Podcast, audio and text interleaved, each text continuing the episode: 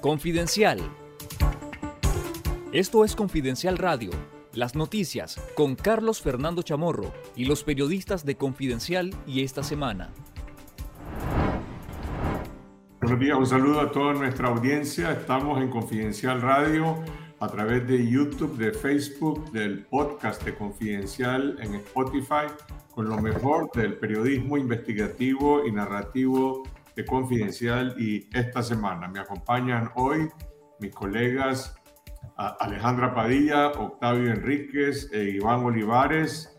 Nuestra colega Cindy Regidor se encuentra en estos días en Estados Unidos, donde ha recibido un reconocimiento, un premio de, otorgado por el Departamento de Estado eh, por su labor como periodista de Confidencial en el desarrollo del proyecto Nicas Migrantes. Este premio se conoce como el Alumni Impact Award y ha sido otorgado a exalumnos de un programa de becarios profesionales, de Professional Fellows, entre los cuales participó Cindy Regidor en 2019.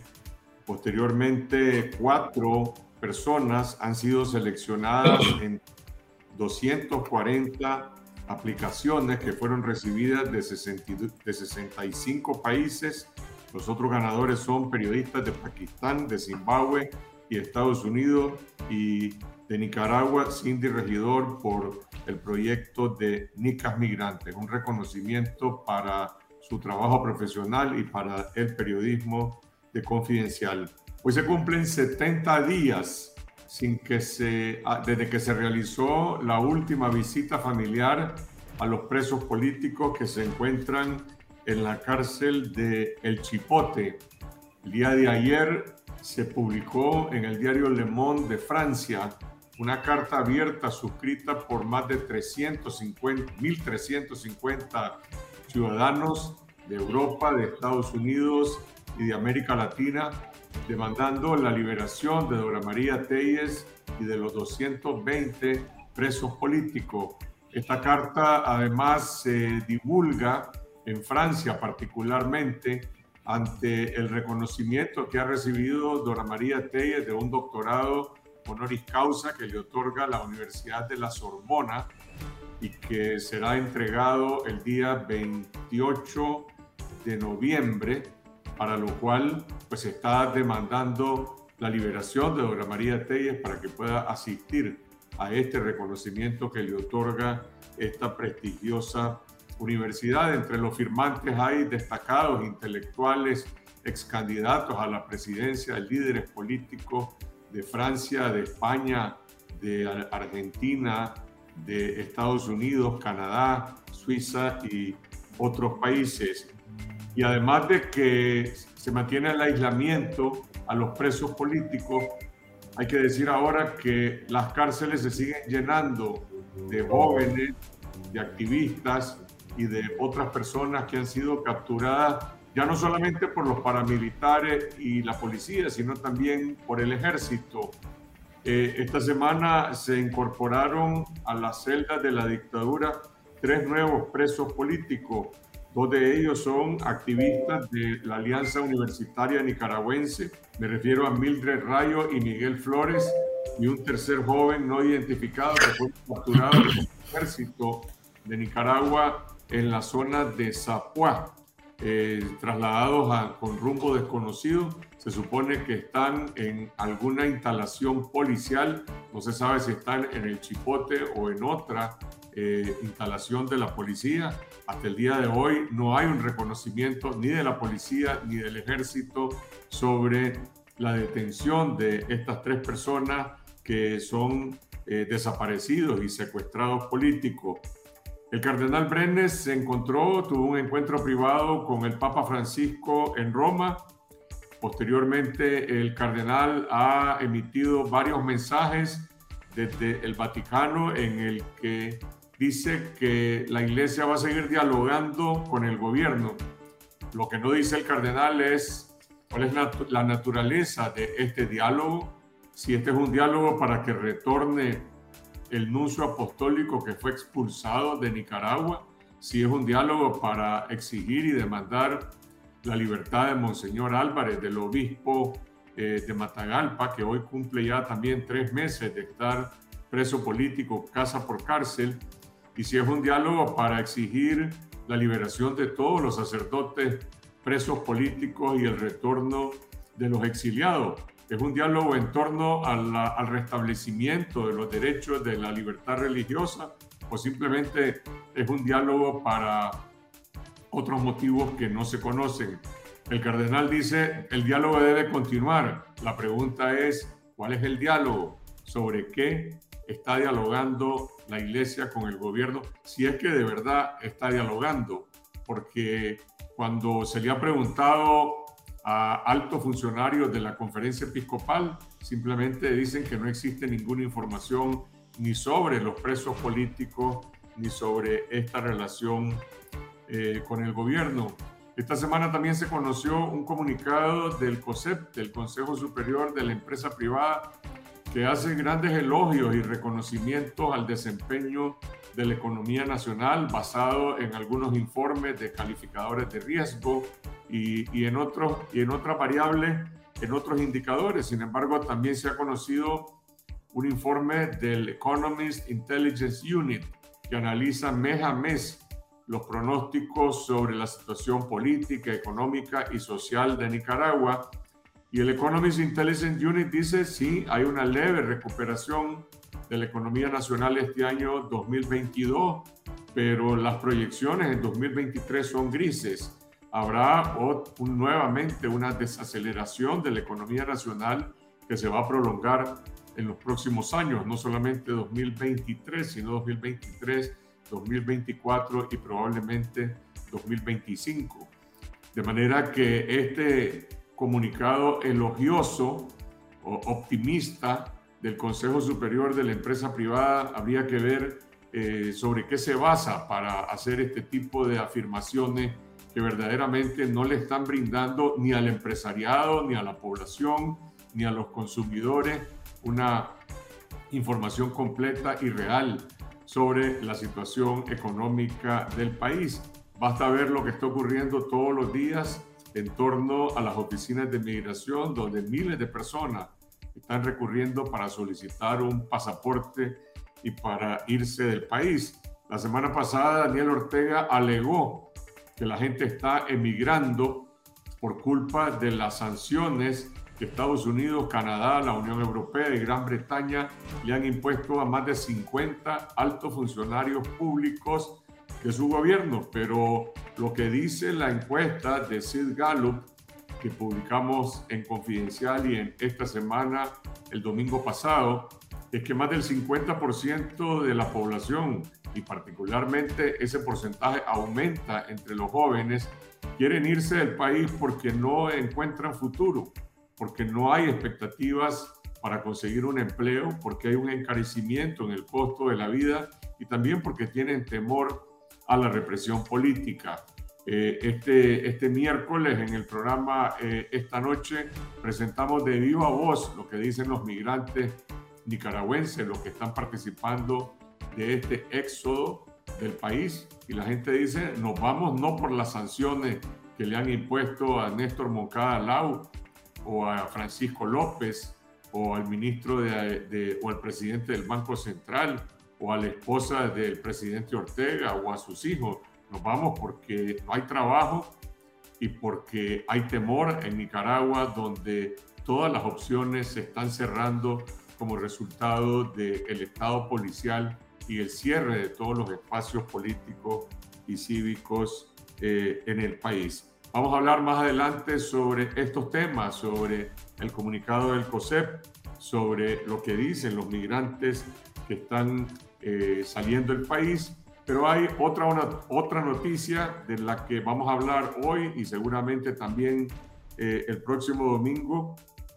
Me refiero a la farsa electoral municipal que se va a llevar a cabo este domingo en las llamadas elecciones municipales que realmente son como las elecciones de 2021. Hay una votación a la que está siendo convocada la población y particularmente los partidarios del gobierno eh, y los funcionarios y empleados públicos, en la que no hay competencia política, no, se, no está inscrito ningún partido de la oposición, ni tampoco están inscritos candidatos que tengan el respaldo de la población para competir por las 153 alcaldías eh, en esta eh, votación, simplemente porque están ilegalizados y porque nuevamente vamos a una elección bajo un sistema eh, prácticamente de partido único. Son 153 alcaldías las que hay en Nicaragua, de las cuales la gran mayoría ya están controladas por el partido Frente Sandinista y las que no controlaba se las robó por la fuerza, por el asalto policial, como ocurrió en julio de este año, cuando se tomaron cinco alcaldías del Partido Ciudadanos por la Libertad, la alcaldía del Cuá, la de Santa María de Fantasma en Jinotega y la de San Sebastián de Yalí también en Jinotega. Se tomaron la alcaldía de Murra en Nueva Segovia y la del Almendro en Río San Juan y también la alcaldía de Huihuilí Jinotega, que estaba bajo el partido PLC.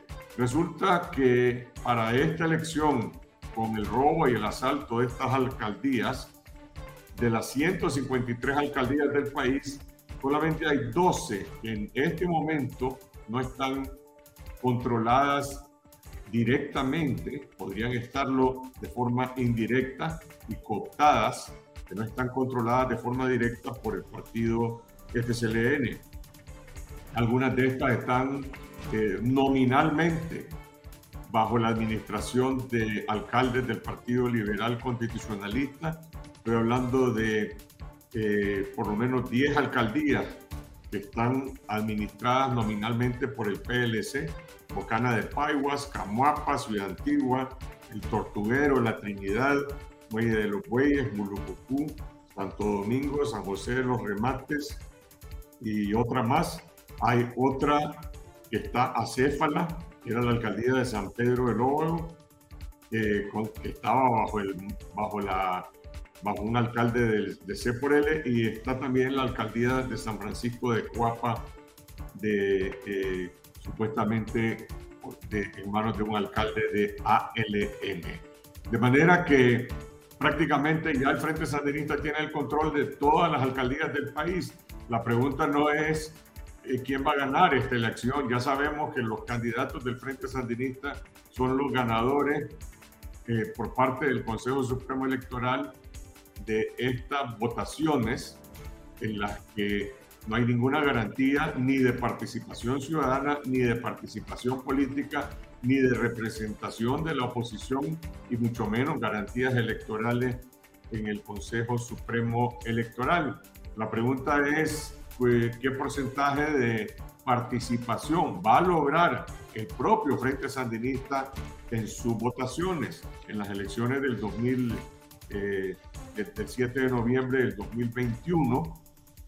Hay distintas estimaciones sobre el nivel de abstención la más alta que realizó el grupo de observadores electorales urnas abiertas lo aproxima al 80%. Hay otras que dicen que el nivel de abstención anduvo entre el 60 y el 70%, pero en todo caso, en cualquiera de las dos variantes, lo que hubo fue una participación minoritaria, incluso de los propios servidores públicos que eh, tampoco participaron en esta votación. La encuesta que presentamos nosotros el domingo, eh, realizada por la firma Sid Gallup, le preguntó a una muestra de 1.200 ciudadanos por la vía telefónica en relación a su participación en esta elección. Le preguntaron, ¿piensa usted votar en las elecciones de este domingo 6 de noviembre? 52% respondió que no votará en las elecciones 39% dijo que sí votará y 9% dijo eh, que no sabe. Más adelante en el programa estará con nosotros Olga Valle de Urnas Abiertas para conversar sobre cuál es el clima de participación o de abstención que existe en este momento en, la, en, en estas horas previas a esta votación municipal Y a propósito de esto, los invito a leer hoy en la noticia que aparece en Confidencial en, sobre cómo se está presionando a los servidores públicos para que vayan a votar a, esta elección de partido único del Frente Sandinista. La noticia dice, manden una selfie con el dedo manchado. Esta es la orden que le están dando a los trabajadores estatales que están siendo invitados, entre comillas, a participar eh, en este proceso eh, electoral. Esas son algunas de las noticias que vamos a estar comentando eh, el día de hoy sobre los hechos más importantes que están ocurriendo en Nicaragua. Como decía, más adelante estará con nosotros Olga Valle. Empezamos con las noticias económicas. Iván, por un lado está el comunicado del COSEP que dice que hay buenas noticias económicas. El Economist Intelligence Unit dice el próximo año, 2023, vamos a tener una nueva desaceleración de la economía nacional. Y por el otro lado, hay un informe que se publica hoy en Confidencial que le atribuye al Banco Centroamericano de Integración Económica, al Banco Mundial y al BID eh, ser las principales fuentes de financiamiento del gobierno en un contexto en el que no le están demandando transparencia ni rendición de cuentas. ¿A quién le creemos? ¿Al COSEP? ¿Al informe del Economist Intelligence Unit? Creo que lo correcto sería creerle los números, Carlos. Y en todo caso a nuestra percepción, porque este, este, este comunicado del COSEP ha levantado suspicacias entre incluso gente, pues, empresarios que tal vez no están en la cúpula del COSEP o bien economistas con los que normalmente conversamos sobre cuáles han sido las razones del COSEP para destacar estas buenas noticias en las que ellos están hablando ahora. Y bueno, entre las opciones están simplemente quiero decir para que no vean o es que esto puede eh, marcar, por eso mejor le creamos los números. Y si bien es cierto, alguna, pues, lo que está diciendo entonces, ahora eh, se, corresponde, se corresponde con lo que están diciendo otras entidades, otras instituciones. Eh, también hay que ver el otro lado de la balanza que normalmente no tiene interés más que en hacer sus propios análisis. En este caso estoy hablando de la unidad de inteligencia del diario The Economist. Y seleccionando algunas de las cosas que dice su informe, tal vez uno de los párrafos más significativos, es que el que dice que el crecimiento de la economía de Nicaragua va a seguir siendo bastante moderado en el mediano plazo, lo que refleja tres factores. Ellos centran su análisis en estos tres factores. El limitado acceso a la financiación externa, a pesar de que, como decías hace un momento, eh, el BIL, el Banco, eh, en orden, el BESI en primer lugar, y luego por distintas razones el BIL y el Banco Mundial siguen dándole recursos a la dictadura, pero, pero más allá, digamos, de cosas que son necesarias por razones humanitarias o porque tal vez en efecto se va a construir un puente, un hospital o algo por el estilo, el punto que está destacando el informe de Manuel Orozco que mencionabas hace un momento es que eh, esos recursos se entregan prácticamente sin, a pesar de que en Nicaragua no hay transparencia y, y con escaso eh, control de esos recursos, con escaso rendimiento de cuentas. Ah, y bien, más allá de eso, hay muchos otros donantes, o prestamistas internacionales que han dejado de darle recursos a la dictadura y eso se va a manifestar en cómo siga evolucionando la economía nacional. Luego, el informe de The Economist menciona un entorno empresarial deficiente ah, y no tanto por ese, por ese comunicado del COSEP, sino por las capacidades que tienen las empresas en este momento para invertir más, ya sea eh, reinvertir sus ganancias de los años anteriores o conseguir nuevos recursos en el extranjero debido a que Nicaragua en general es un gran riesgo, una gran incógnita para cualquiera que tenga recursos y esté buscando una economía donde colocarlos. Lo que También, estoy diciendo es que el, ese comunicado del COSEP pareciera estar revelando una intención de congraciarse con el gobierno, es decir, se está acercando el, el COSEP al gobierno a decirle qué buenas, prácticamente endosando el discurso oficial y decir solo hay buenas noticias económicas mientras la gente está hablando de otra cosa. Por cierto, la noticia más leída en estos días en Confidencial tiene que ver con el arresto de una veintena de trabajadores de un proyecto de construcción en León, que fueron capturados por la policía porque eh, están reclamando el pago de sus salarios.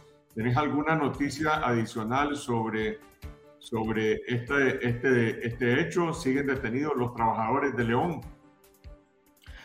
Eh, Carlos, intenté comunicarme con gente del sector construcción y además de eso con sindicalistas, pero no fue posible que ninguno de ellos eh, contestara una llamada. De hecho, una fuente de la construcción con la que casualmente estoy chateando en este momento me dice, es la primera noticia que tengo, o sea, incluso en algunos otros colegas constructores ni siquiera se daban cuenta que estaba ocurriendo una cosa como esta. Eh, no, en este momento lo que estoy intentando es hacer, es hablar con defensores de derechos humanos, ya que ni con sindicalistas ni con empresarios he podido obtener. Octavio, hay tres noticias que están relacionadas con la Iglesia Católica. Por un lado, hoy se están cumpliendo ya, creo que son tres meses o 70 días de la, del arresto de Monseñor Rolando Álvarez, quien no ha sido acusado, pero está detenido, eh, preso, casa por cárcel. Por el otro lado, eh, bueno, la propia encuesta de Sid Gallup revela que hay un porcentaje superior al 60% de la población que desaprueba la expulsión o la salida obligada de sacerdotes del país producto de la intimidación oficial y también condena o rechaza el cierre de las radioemisoras y los canales de televisión local de la Iglesia Católica. Hay otra noticia eh, sobre lo que está ocurriendo en las parroquias de la Iglesia Católica, donde los sacerdotes reclaman y denuncian que están llegando a ser espiados y grabados por paramilitares y fanáticos del gobierno que prácticamente siguen ejerciendo presión en contra de los sacerdotes. Y por el otro lado, el obispo, el cardenal Leopoldo Brenes, que en encuentro que tuvo en el Vaticano, dice, el diálogo con el gobierno sigue. Sin embargo, el cardenal pues no se ha referido a estos otros hechos de los que estoy eh, mencionando. ¿Qué, ¿Qué se conoce sobre lo que está pasando en las parroquias de la Iglesia Católica y acaso se sabe algo sobre ese encuentro que tuvo el el cardenal Leopoldo Brenes con el Papa Francisco? Mira, hay, hay declaraciones públicas donde el cardenal Brenes ha reiterado, ¿verdad?, que el Papa está muy bien informado sobre la realidad de Nicaragua, donde ha insistido en el tema del diálogo, pero honestamente no sabemos qué alcance tiene este diálogo, sobre qué están conversando, y todas esas preguntas son de interés público precisamente por este ambiente que vos mismo has descrito, ¿no? Antes de hablar del viaje del cardenal al Vaticano, pues que es el ambiente de represión está tocando directamente a los sacerdotes y también en las parroquias. Pues eh, cuando vos hablabas de los testimonios, Confidencial logró eh, plasmar dos testimonios de dos sacerdotes que hablaban prácticamente de una labor de espionaje en el cual los sacerdotes eran fichados desde 2018. Ya eran fichados, eran hostigados, y la feligresía también, cuando asistía, digamos, a procesiones, también les tomaban fotografías. Eh, es, de, es, de, suponer que lo que estaban haciendo eran abriendo expedientes, pues, para perseguirlo. Y eh, parte de esos expedientes probablemente hayan sido los que hicieron posible que ellos dirigieran la represión sobre los sacerdotes que ya tenían identificado eh, como críticos al régimen, pues y crítico no en términos políticos, porque esto hay que decirlo con, con, mucha claridad. Estos sacerdotes que están siendo perseguidos son los que han denunciado la violencia que el Estado ha ejercido contra los propios ciudadanos y los que han, como se llama?, ejercido una labor de pastor en sus comunidades, se han solidarizado con las víctimas y el régimen les quiere poner la etiqueta de, opositor. En realidad no lo son, pues. Y el otro punto que vos bien estabas eh, mencionando al principio, es la situación eh, de limbo, no sé si ese es el término que podemos usar, pues, pero a diferencia de los otros sacerdotes que ya fueron acusados, el caso de Monseñor Árvale eh, se convierte en algo extremo, pues, porque violando cualquier tipo de procedimiento, ¿ah? cuando lo secuestran, primero lo mantienen encerrado en, en, la curia, ¿no? Luego se lo llevan en la noche en un asalto, pues, el 19 de agosto. Y ahí lo tienen. O sea, prácticamente a la voluntad del poder, cuando en un país normal, que no es Nicaragua, donde no existe Estado de Derecho, ya se conocieran por lo menos cuáles son las acusaciones. Lo que hay hasta ahora son es un comunicado de la policía donde lo señalan de organizar grupos violentos, fomentar el odio. Y nosotros lo que hemos visto, yo no sé, esa imagen que estaba anteriormente, pues no sé si estar con, rezando estar eh, invocando a Dios, ¿verdad? Eh, pidiendo, ¿cómo se llama? Paz, eso puede ser considerado como acto violento. Yo no lo considero así, pues pero eso es parte de las barbaridades que están haciendo desde la dictadura. La otra gran pregunta con el encuentro del cardenal, ¿verdad? Y, el, y el Papa Francisco tiene que ver sobre el, el tema que vos mencionabas de si están platicando un posible un posible ingreso de un nuevo representante del Papa, pues, porque acordate que el anterior ya incluso fue ubicado en, en otro sitio, pues. Entonces no sabemos la realidad, hay mucha, ¿cómo se llama?, falta eh, de transparencia. No sabemos qué está ocurriendo ahí.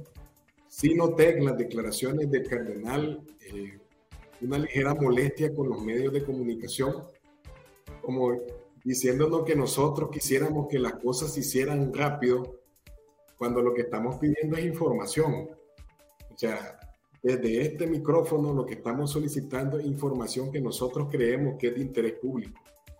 Eso en ningún momento se, se, puede leer pues como, como, como presiones o algo por el estilo. Lo que estamos haciendo es pedir información pública, pues dado el caso que es de enorme interés público para Nicaragua. En realidad, eh, no se sabe nada sobre este supuesto diálogo y uno tendría que preguntarse siempre qué es lo que están dialogando. ¿Es un asunto diplomático del Vaticano o es algo que está relacionado con la demanda de liberación no solamente del obispo Monseñor Álvarez, sino de todos los otros sacerdotes que son presos políticos y los otros que han sido obligados a salir del país, al exilio, y también de las radioemisoras y medios de comunicación que fueron arbitrariamente cerrados por Telcor. Lo que, lo que, lo que no se puede ocultar es el impacto que esta persecución religiosa eh, ha tenido en la vida nacional y sobre todo en muchísimos nicaragüenses que son católicos o que son creyentes y muchos además trabajadores del sector público que consideran que este tipo de acciones solamente responden a un afán de, de venganza irracional, de persecución del régimen, y además es inútil porque no logran callar las voces proféticas de los sacerdotes. Seguimos escuchando a Monseñor Silvio Báez, seguimos escuchando a otros sacerdotes que protegiendo su identidad dicen la iglesia profética no calla. Otra cosa es que haya algún canal de comunicación eh, entre miembros de la conferencia episcopal y el gobierno, pero que exista un diálogo verdaderamente y decir, este, estas son las demandas que está presentando la conferencia episcopal en representación de la Iglesia Católica o en representación más amplia del pueblo y de la sociedad nicaragüense, pues eso no se conoce. No. Alejandra, hablemos un poco de los migrantes que están saliendo del país. Vos conversaste con algunos de ellos sobre cuáles son los motivos. Daniel Ortega dice, la gente se va por las sanciones de Estados Unidos, van a seguir migrando masivamente de Nicaragua, de Cuba y Venezuela a Estados Unidos. ¿Qué dicen los ciudadanos nicaragüenses que se han visto obligados a irse del país? Hola Carlos Fernando, en el programa de esta noche logramos conversar con migrantes nicaragüenses que recientemente han salido del país, especialmente hacia Estados Unidos, y ellos decían de que no salen del país por las sanciones individuales que le ha impuesto Estados Unidos a operadores del gobierno Daniel Ortega, sino que salen por la falta de empleo, por el alto costo de la vida y también por la corrupción. Llamaban la atención de que a pesar de que están fuera del país y que tal vez habían migrado por razones económicas, aún así muchos tenían temor de mostrar su rostro en el programa porque temían de que el gobierno tomara algún tipo de represalia en contra de sus familiares que todavía están en Nicaragua. Y esto que dijeron estas personas migrantes en el programa reafirma también lo que mencionaba la última encuesta que realizó Sid Gallup en Nicaragua de opinión pública, que se realizó entre septiembre y octubre de este año, en donde el 58% de los nicaragüenses dice que se iría del país si pudiera, principalmente por las razones eh, que estos migrantes decían, ¿no? La falta de empleo, el alto costo de la vida, la corrupción en el gobierno, la represión y la falta de oportunidades, principalmente también para la juventud. Esta mañana el Banco Central ha publicado un informe que probablemente, siguiendo la lógica del COSEP, el COSEP va a decir que es otra buena noticia y se trata del crecimiento de las remesas familiares eh, en el tercer trimestre de este año. Eh, miren los datos, Dice el Banco Central, en el tercer trimestre se recibieron 860 millones de dólares en remesas, que significa un incremento del 63% en relación al trimestre anterior, con lo cual ya eh, las remesas acumuladas ya pasaron los 2.200 millones de dólares. ¿Y de dónde vienen las remesas?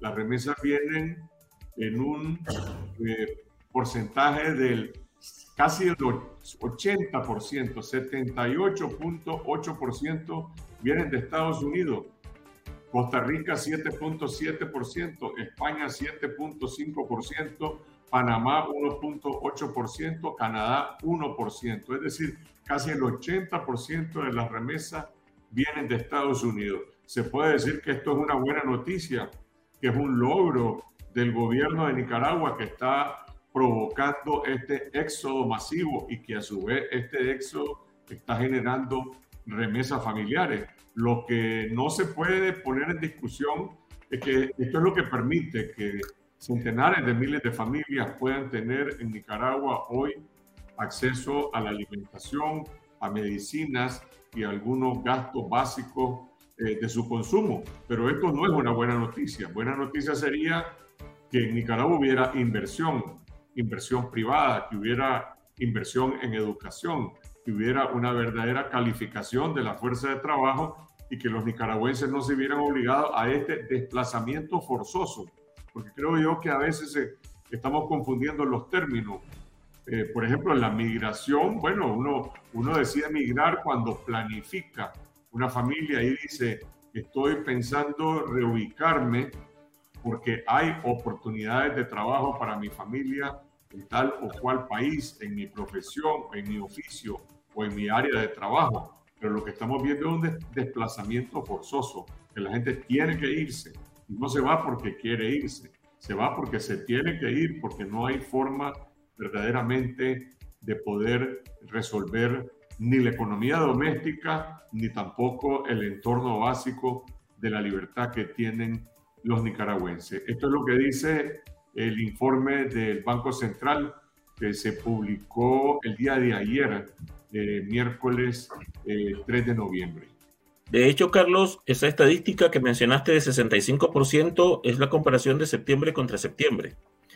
si, vemos si vemos los datos del tercer trimestre, el tercer trimestre de este año contra el anterior, el crecimiento es de 45%, perdón, es de 102%, y el acumulado del año es de 45% la proyección que estamos haciendo es que las remesas este año van a superar los 3 mil millones de, dólares y además de eso van a representar más o menos el 84% del presupuesto de ingresos de la República. O sea, los migrantes, la gente que ha salido de Nicaragua y está enviando dinero al país, está pesa casi tanto como la economía nacional, como el, perdón, como el presupuesto de la República del año 2022 es una barbaridad, como lo hemos mencionado, lo hemos señalado en anteriores programas, pero es precisamente lo que decías, y desde luego en un tono sarcástico, un logro de ese gobierno. Y pues, lo que me parece notable es la capacidad que tiene el a Centroamérica y al resto de vecinos de, del continente, por lo menos de la parte norte del continente. no tenemos comunicación con las personas de la audiencia que están escuchando este programa, eh, que tienen seguramente mucho que decir sobre esto, quienes nos están escuchando en Nicaragua, en Costa Rica, en Estados Unidos, en Europa, en otros países. Eh, no sé si ya está con nosotros Olga Valle de Urnas Abiertas, Alejandra. Así es, aquí está Olga Valle ya en el programa de Urnas Abiertas. Bienvenida Olga, gracias por estar con nosotros. Hola, buenos días, gracias a ustedes por la invitación. Olga, al inicio de este programa decía yo que la encuesta de Carlos proyecta eh, un bajo nivel de participación en esta elección. Solamente el 39% le respondió a esa encuesta que tenía interés en participar. Y por el otro lado, eh, bueno, los si esto se compara con anteriores elecciones municipales y con la elección presidencial, no sé qué percepción tienen ustedes sobre el, el interés que puede existir en la población de participar en esta elección que se, en esta votación que se va a llevar a cabo el domingo sin competencia política y sin la participación de candidatos que representen el sentir de la población en los 153 municipios del país, donde solamente está inscrito el Frente Sandinista y algunos de los partidos colaboracionistas. Sí, definitivamente, según el monitoreo que nosotros hemos estado haciendo, estas posiblemente son una de las elecciones que menores eh, porcentajes de participación política está registrando, no únicamente lo que vamos a ver el 6, sino en todo lo que fue la campaña. Vimos eh, actividades con muy, muy eh, bajos niveles de participación, también hay muy poco interés en la ciudadanía, incluso a nivel virtual de estar eh, atenta a los resultados o lo que va a pasar. Y esto obviamente se debe a que no hay confianza en que el proceso vaya a ser libre, ni en que la autoridad electoral es capaz de, garantizar un proceso íntegro. Entonces, eh, por otra parte, lo que nos preocupa es que el régimen está desesperado por poder mostrar la urna llena y sobre todo en esta última semana ha ejercido una campaña de presión sobre los trabajadores del Estado en donde ya no solamente obligan a ellos a que asistan a la urna, sino que informen eh, cuáles son sus familiares en edad para votar y que después de eso manden pruebas de que estas personas asistieron. Entonces posiblemente las urnas eh, van a estar llenas de personas totalmente coaccionadas que tienen que obedecer a las órdenes que el partido está dando. Dijiste que ha habido una campaña de, muy poca actividad, pero yo, te pregunto cuál campaña. Es yo no he visto alguna actividad de campaña ni siquiera del propio partido Frente Sandinista. Lo único que se ha visto es en efecto estos mensajes de trabajadores del Estado, de servidores públicos que dicen nos están mandando estas orientaciones para que nos tomemos un selfie con el dedo manchado y poder de esa manera corroborar que sí fuimos a votar. Pero alguien ha visto que verdaderamente haya habido una campaña electoral municipal? definitivamente, en los términos estrictos de lo que una campaña no existe en Nicaragua, sin embargo, los partidos sí han estado haciendo en estos 20 eh, días de campaña express algunas actividades, aunque la mayoría han sido actividades virtuales porque los mismos partidos aceptan que no tienen fondos para hacer mucho más que eso, a pesar de que eh, a nosotros, a los nicaragüenses, nos va a costar 13 millones de dólares reembolsarle su participación tanto al frente como a los colaboracionistas en este circo electoral que se está montando, ¿no? Entonces ahí, eh, según el monitoreo que hemos estado haciendo, sobre todo el frente y el PLC sí realizaron algunas actividades, sin embargo ninguna de estas con la masividad que se había visto en otros años. Algunos, en algunos lugares, eh, el PLC eh, denunció que sus candidatos incluso fueron asediados, sobre todo en aquellos lugares donde la, ciudadanía se organiza más allá de la cúpula partidaria, que sabemos que es aliada del frente, que ha, ha, tenido cierto nivel también de hostigamiento policial. El día de ayer se conoció una denuncia que hizo Levis Rugama.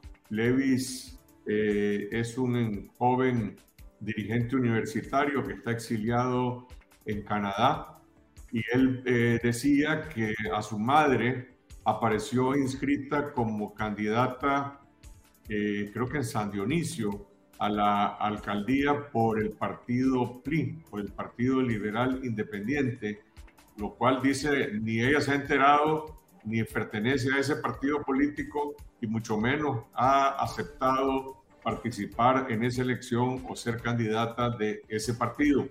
¿Este es un caso aislado o existen otros que han sido documentados sobre cómo se están fabricando candidatos para esta elección? Lamentablemente no es un caso aislado de urna abierta. Documentamos 1.158 denuncias sobre lo que le llamamos usurpación de identidad, eh, justamente de los partidos colaboracionistas, del PLI, del PLC, del APRI de ALN en 33 municipios del país, lo que eh, significa, ¿verdad?, que estos partidos ni siquiera tienen la capacidad para llenar ni sus listas de candidaturas ni sus tendidos electorales y usaron los datos de la ciudadanía al azar sin ni siquiera contar con la aprobación. Eh, estas denuncias están vinculadas sobre todo a la lista preliminar que se publicó el 13 de septiembre y el 22 de septiembre se publicó una lista definitiva en donde casi todas estas denuncias fueron subsanadas y no nos sorprende que justamente eh, la denuncia que te referí de Levi eh, sea con el PLI, porque las denuncias que tenemos es que el PLI no subsanó eh, la mayoría de estas usurpaciones. sin embargo, a los partidos no les está importando a quienes ponen en sus candidaturas porque saben que no tienen ningún chance de ganar. Entonces solamente están cumpliendo un requisito para de nuevo reclamar estos 13 millones de dólares que se van a llevar después de los comicios. Esos 13 millones de dólares, ¿cómo se reparten? Es decir, qué porcentaje le corresponde al FSLN, al PLC y cuánto le queda a los otros partidos. Esto depende del porcentaje que el Consejo Supremo decida asignarle a cada uno de los partidos.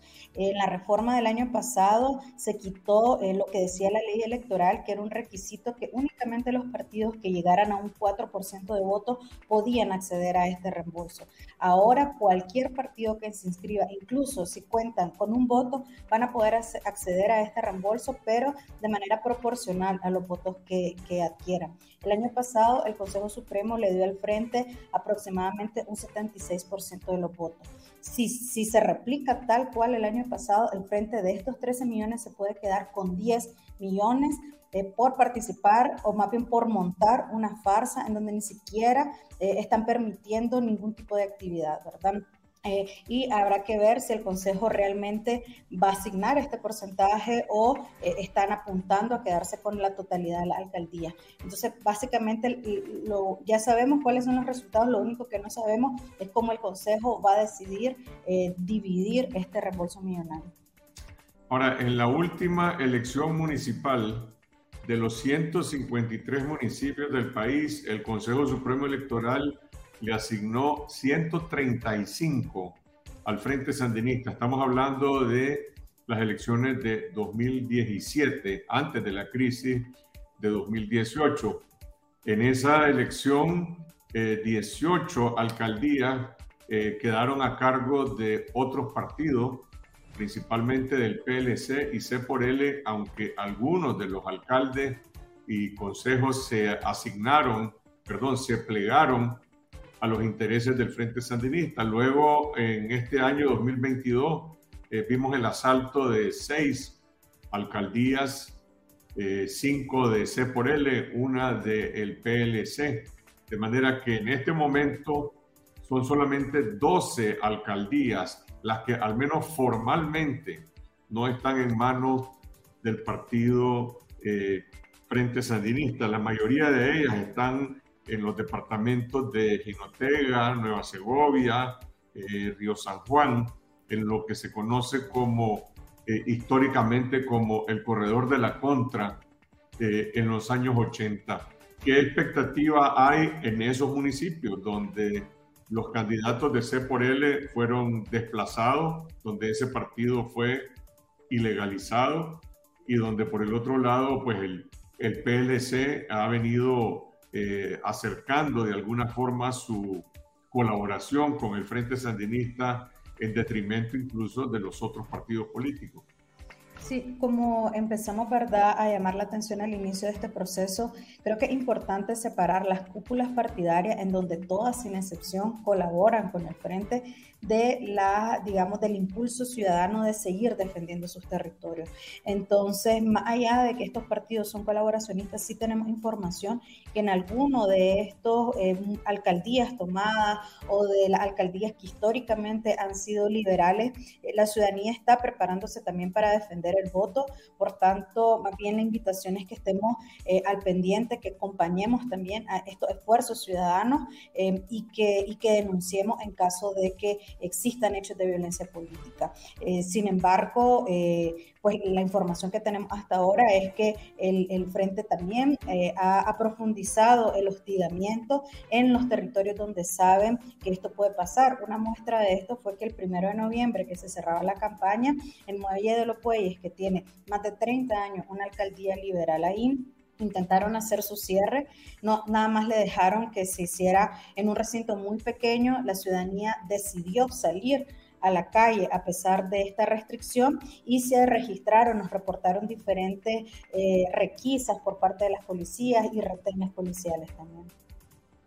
El Frente Sandinista triplicó su control sobre las alcaldías municipales de Nicaragua desde entre el año 2000 cuando tenía el control de 52 alcaldías hasta eh, la última elección del 2017, cuando eh, creció a 135 y luego 141 alcaldías con las seis que asaltó en, eh, este, en julio de este año 2022. Es decir, estamos hablando de que en el año 2000 tenía 52 alcaldías, en la elección del 2004, 87, en la del 2008, donde hubo también ya la primera gran denuncia de un fraude municipal, incluyendo las alcaldías de las principales cabeceras departamentales, se asignó 109 alcaldías,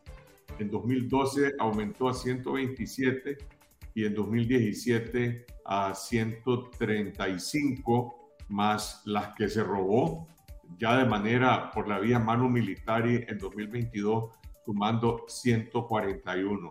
¿Cuál es el sentido para el partido de gobierno de una elección municipal que de hecho ya tiene el control prácticamente de todas las alcaldías? Faltan esas 12, pero sabemos que incluso la mayor parte de esas, de esas 12 alcaldías están en control del PLC, pues son, son alcaldías y son eh, actividades colaboracionistas con el propio partido de gobierno.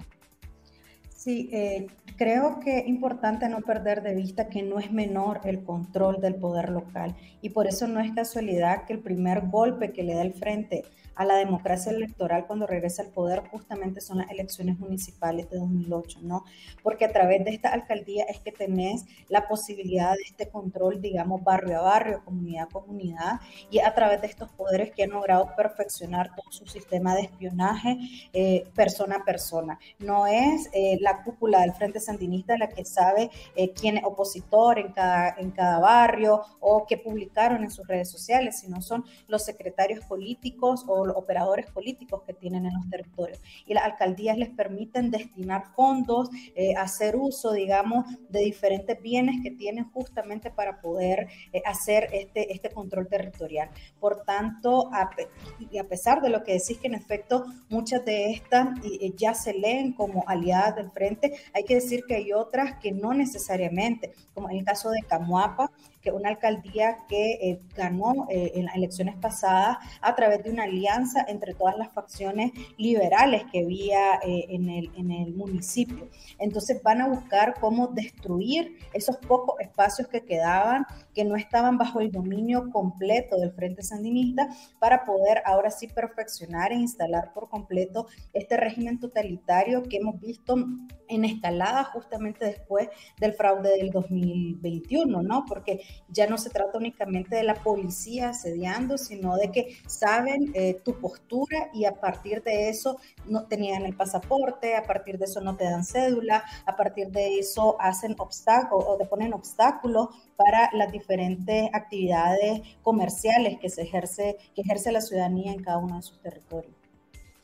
Estoy recibiendo un mensaje de, un oyente que dice que el, día de hoy, en, en, el programa de William Grisby, que opera como un vocero oficioso del régimen, reconoció que en las elecciones de 2021 no hubo competencia eh, con partidos políticos, alegando, dice que como los gringos están en guerra con Nicaragua, nadie sabe cuál es esa guerra que dice el gobierno que existe, no podía haber competencia entre partidos políticos.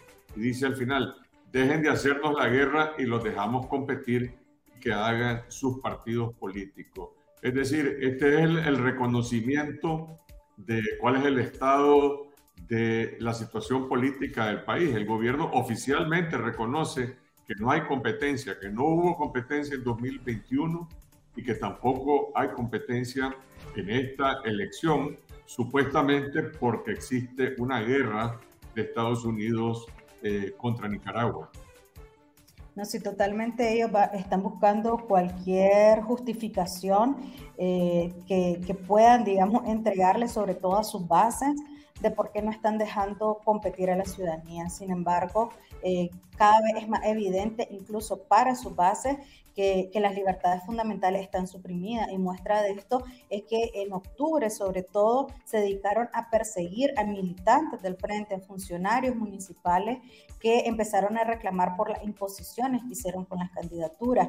De las 132 que perdón, de las 135 que ganaron en, el año, en, las elecciones pasadas, por lo menos en 118 no van a ser mayores cambios. Van a repetir a las candidaturas o van a repetir al operar, a los operadores que ya estaban de facto ejerciendo el poder. Y esto fue una muestra, ¿verdad?, que ni siquiera dentro de sus mismas bases permiten em, como democratizar o, algún, alguna mínima eh, de apertura para que puedan eh, también participar en estos procesos. Entonces, cada vez es más difícil, yo creo, para ellos, aunque usen esta retórica de, justificar por qué el cierre completo eh, a la democracia en el país. Olga, eh, algunas organizaciones cívicas están haciendo un llamado a la población. No sé si es necesario hacerles ese llamado a que se queden en su casa y que no participen en esta elección. Digo, no sé si es necesario porque no conozco a alguien que, excepto las personas que están enfrentando esa presión, que tengan la intención de participar en una no elección como es esta o una elección de partido único eh, del gobierno. Eh, ¿Cuál es el sentido, cuál es el objetivo, en tu opinión, de esta campaña eh, en que le dicen a la gente quédese en su casa el domingo 6 de noviembre? Yo creo que siempre es importante que las alternativas democráticas que existan en el país planteen la postura respecto a este proceso que definitivamente no, no, cuenta con garantía. Una de las cosas que nosotros hemos identificado es que eh, dentro del mismo régimen han, empezado a generar eh, alguna serie de fake news para que la gente por miedo asista a votar, ya no únicamente por presión. Por ejemplo, decir que si no se va a votar no va a tener derecho a acceder a una cédula porque va a ser eliminado del padrón. Hay que decir que la ley electoral no contempla esto, que no hay ningún procedimiento en el que esté vinculado el derecho a la cedulación con la aparición en el padrón electoral, por más que el Consejo Supremo sea quien eh, garantiza o quien controle estos dos procesos. Claramente el régimen puede, eh, a través de represalias, hacer cualquiera de estas situaciones, pero es importante yo creo aclararle a la ciudadanía eh, que es mejor informarse, que verificar esta información, porque también el régimen, en su afán de llenar las urnas, están generando noticias falsas para que la gente vote por miedo, y eso creo que es importante que todas las alternativas democráticas hagan un esfuerzo coordinado para informar eh, a la población. Una última cosa, este domingo 6 de noviembre, Urnas Abiertas va a observar lo que ocurre alrededor de las juntas receptoras de voto, van a tener algún registro del nivel de participación en estas votaciones. El domingo estaremos en efecto dando información sobre el monitoreo que vamos a estar haciendo en todo el territorio nacional. Les invitamos a estar pendientes de nuestras redes sociales. Por un tema de seguridad, como te imaginarás, eh, no quisiera abordar mucho más que eso, pero sí garantizarles que estamos preparados para poder describirle y contarle al mundo lo que sucede en este proceso tan cerrado. Eh, así que nada, que estén pendientes, es nuestra invitación y que la fiscalización ciudadana también la hacemos entre todos y todas, así que a través de todas las herramientas que tengan, incluso eh, pueden hacernos llegar mensajes directos eh, para que hagan las denuncias de cómo se está viviendo en cada uno de los territorios este proceso electoral. Gracias, Olga. Y por nuestra parte, en el programa esta semana, este domingo, estaremos brindándoles un reporte especial en vivo. Esperamos seguir conversando con Olga Valle a las 8 de la noche, 8.30 de la noche y más tarde sobre lo que se conozca para entonces del nivel de participación o abstención en estas votaciones y también sobre los incidentes que invitamos también a los servidores públicos, a los funcionarios, a las personas que están siendo presionadas eh, a participar en esta elección, a brindarnos eh, su testimonio en esta transmisión especial que vamos a brindarles el domingo 6 eh, de noviembre a cargo de mi colega Cindy Regidor. Gracias Olga, gracias Iván, Alejandra, Octavio por su participación en este programa. Gracias a toda nuestra audiencia y estaremos de regreso, como decía, el domingo a las 8 de la noche en esta semana. Hasta entonces. Esto fue Confidencial Radio. Escuche nuestros podcasts en Spotify y visítenos en confidencial.com.ni con el mejor periodismo investigativo.